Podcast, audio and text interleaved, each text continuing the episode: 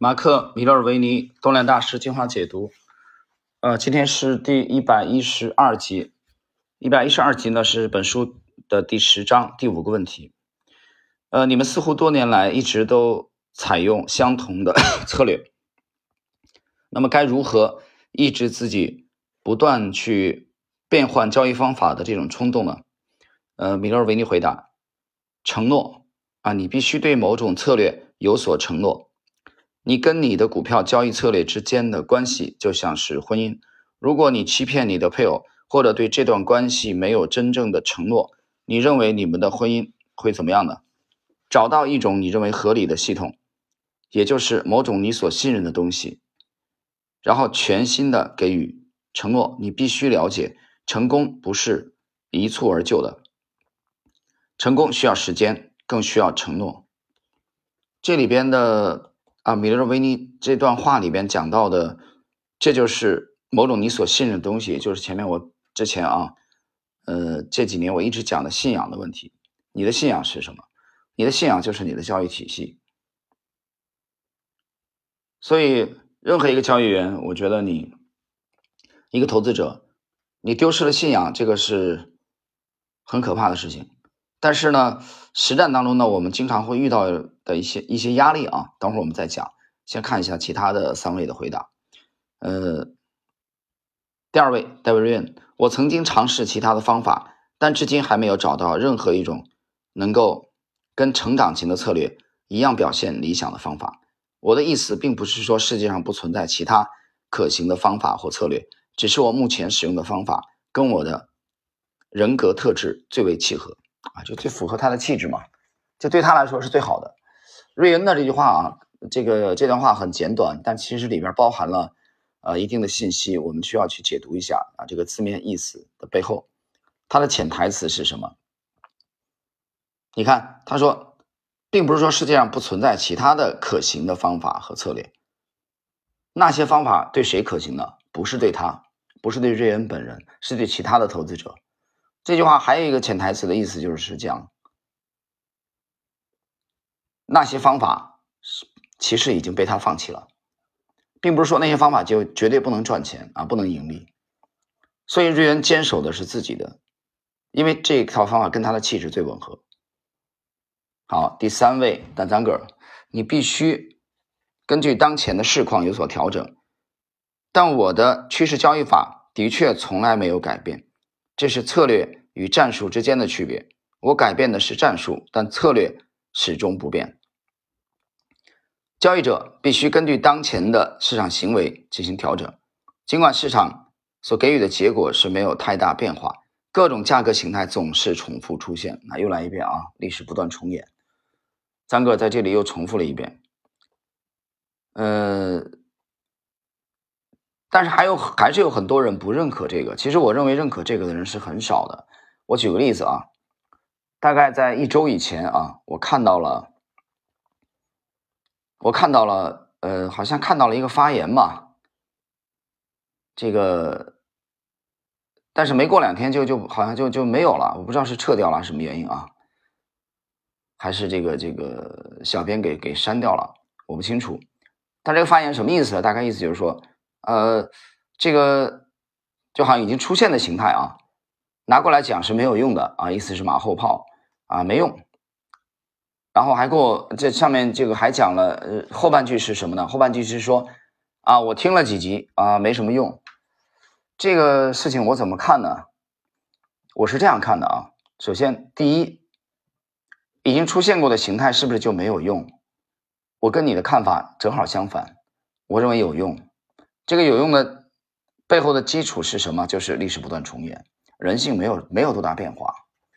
当然，你这位这位单一的听友来说，你可能不认可，没关系，那是你的，你你个人可以保留意见，你可以不认可嘛，对吧？我们是认可的。我们这么多年来，二十多年来在 A 股生存，我其实主要靠的就是这个，就是历史不断重演，那些结构在不断的重演。啊，就说有质疑很正常啊。其实你无论任何的风格啊，任何的，呃，无论任何的宗教都有质疑，对吧？如果没有质疑质疑的话，那可能只有一种宗教了。对任何的人都有有质疑，这很正常。但是我要讲的是，是不是以前出现过的，对以后就绝对没有用，没有借鉴价值？不是的，一定不是的。所以这个认识这个需要一个过程啊，当然可能有也有人一辈子都认识不到这个问题啊，那是你的问题了。呃，这是第一点啊。关于马后炮的问题，呃，其实不奇怪的。马后炮的问题在十几年前在上海我就听到过的，就是只要是讲历史、讲以前出现过的形态、讲以前的案例，都可以通通的。被某些人、某些投资者，甚至某些这个在市场当中这个侵染了很多年的老股民啊，通通的命名为马后炮，就是剖析案例分析啊。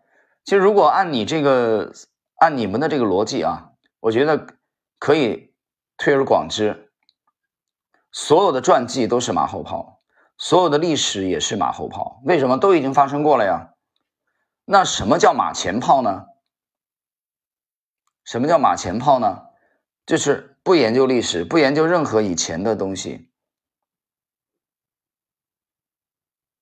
只要给你结果，只要给你代码就可以了，对吗？只要告诉你代码就可以，很滑稽的这种思路。其实他否认了人性啊是基本上没有变的这一点，或者说他不知道。去充分的利用这一点，会给你的投资业绩改善带来巨大的帮助。在十几年前，大概在一零一一年前后，在上海的时候，我就听到过不止一位投资者啊说这种类似的话的。我当时什么也没讲，我记得我打开了一一个一幅图表，啊，那个图表是在九九八年前后出现的啊，一只股票的图表。然后我又又让这几位看清楚之后，把这个投影切换，切换到了不同的年份，切换到了九五年，切换到了二零零七年，切换到了二零零三年，就就那就那一种手法。呃，切换了不同的年份，这里边这几只股票都是不属于不同的行业，有深圳有上海，股本题材主力都不同，发动的时间也不同。什么是相同和近似的呢？形态。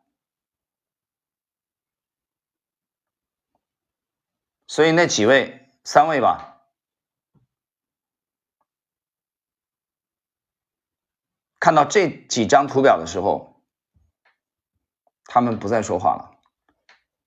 所以我觉得啊，这个无论任何的风格啊，这个有不同意见很正常，很正常。只是说，因为每个人认知的是不同的嘛，角度也不同，对吧？但是瑞恩的这句话和米勒尔维尼啊，包括赞格尔里边都强调了。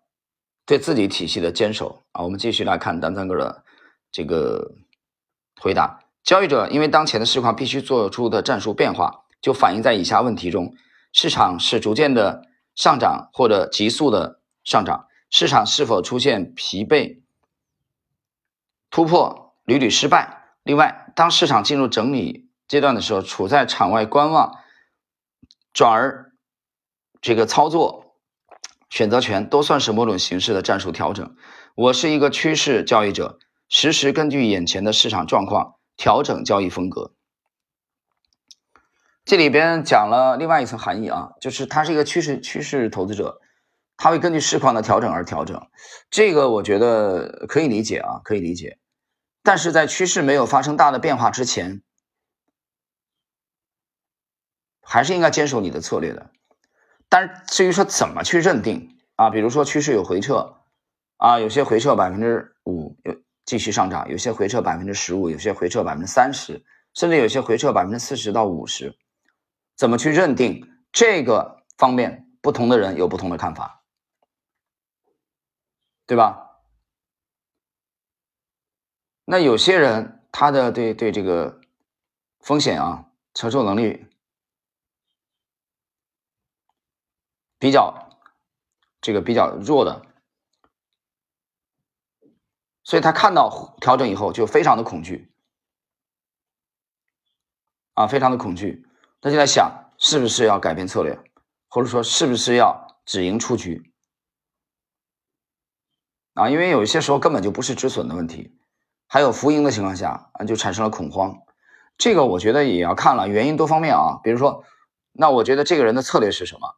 那如果这个人策略是一短的哈，那么他受不了这种调整的啊，可能十几个点他就非常恐慌了，二十个点就直接就崩溃了，回撤。但实际上趋势跟踪，尤其是长线的趋势跟踪里边，这种情况是经常发生的，经常发生的。有没有一种方法，让我们在个股展开这样的调整之前，避开它呢？我们把它先卖掉呢？等它跌下来以后再捡回来呢？这个思路听起来是最完美的，但实际当中几乎不可行。为什么呢？因为过小幅度的这种回撤，事先是很难去预判出来的。当然，大幅度的这种调整和震荡，我觉得是比较轻松的可以预判出来的。比如说牧原股份，在今年的一季度啊，在今年的二月份前后啊，比如说消费股的这个啊，我们可以看一个这个消费啊之前的一个行业的龙头啊，这个龙头在去年的这个。八月份啊，去年的八九月份，这个就是双汇啊，双汇是有很明显的征兆，是可以避开的。结果双汇这个回撤，这已经不是回撤了啊！我觉得这这是典型的主流主力资金在出货了，从最高的六十一块九毛四。我们看收盘价吧啊，别别算最高了啊，六十一块四毛九的话收盘啊，是一个几乎涨停的。现在股价是多少？从去年八月份一口气跌到现在，现在是二十七块一毛五，近期最惨跌到了二十三块六毛。你这样的大幅度的回撤都看不出来，那我告诉你，这个人就不懂。我认为他就不懂图表分析，就是一个完全业余的。听懂了吗？但是你在趋趋势的这个基本运动推进的过程中啊，有一些日常波动啊，这个是很难去事先的去避免的。没有想明白这一点的人，应该重新去读《股票作手回忆录》啊，这个我已经解读过很多次了啊。好了，我们今天这里呢这部分就不再展开，我们继续。最后一位，马克里奇二世。这个问题不太适合由我来回答，因为我一直采取的是某种多元策略的方式。股票投资组合的交易时间框架属于短期，大约介于两天到两个月。我会使用投资组合里自由的现金，到一些流动性非常高的期货市场进行短期操作。它是一个多策略的啊。相比于前三位而言啊，前三位可能以这个股票为主，但是李奇呢啊，这里边就有一些期货的。啊，头寸，它是一个配置的啊，一个一个多元的这种策略。好了，各位，今天的这个第十章第五个问题，你们是否多年来采用相同的策略，和怎么样去压抑这个变换交易方法、变换策略的这种冲动？啊，我们的解读就到这里。呃，其实可以注意一下下一集啊，把下一集跟这一集合并起来去收听，效果会更好。因为下一集，呃，篇幅明显比这个长不说，它在。进一步的啊，深度的讨论关于这个这个坚守策略还是偏离你的策略的问题啊，所以我觉得最后这一章很精彩啊，第十章。好了，我们在下一集跟大家继续的啊再交流。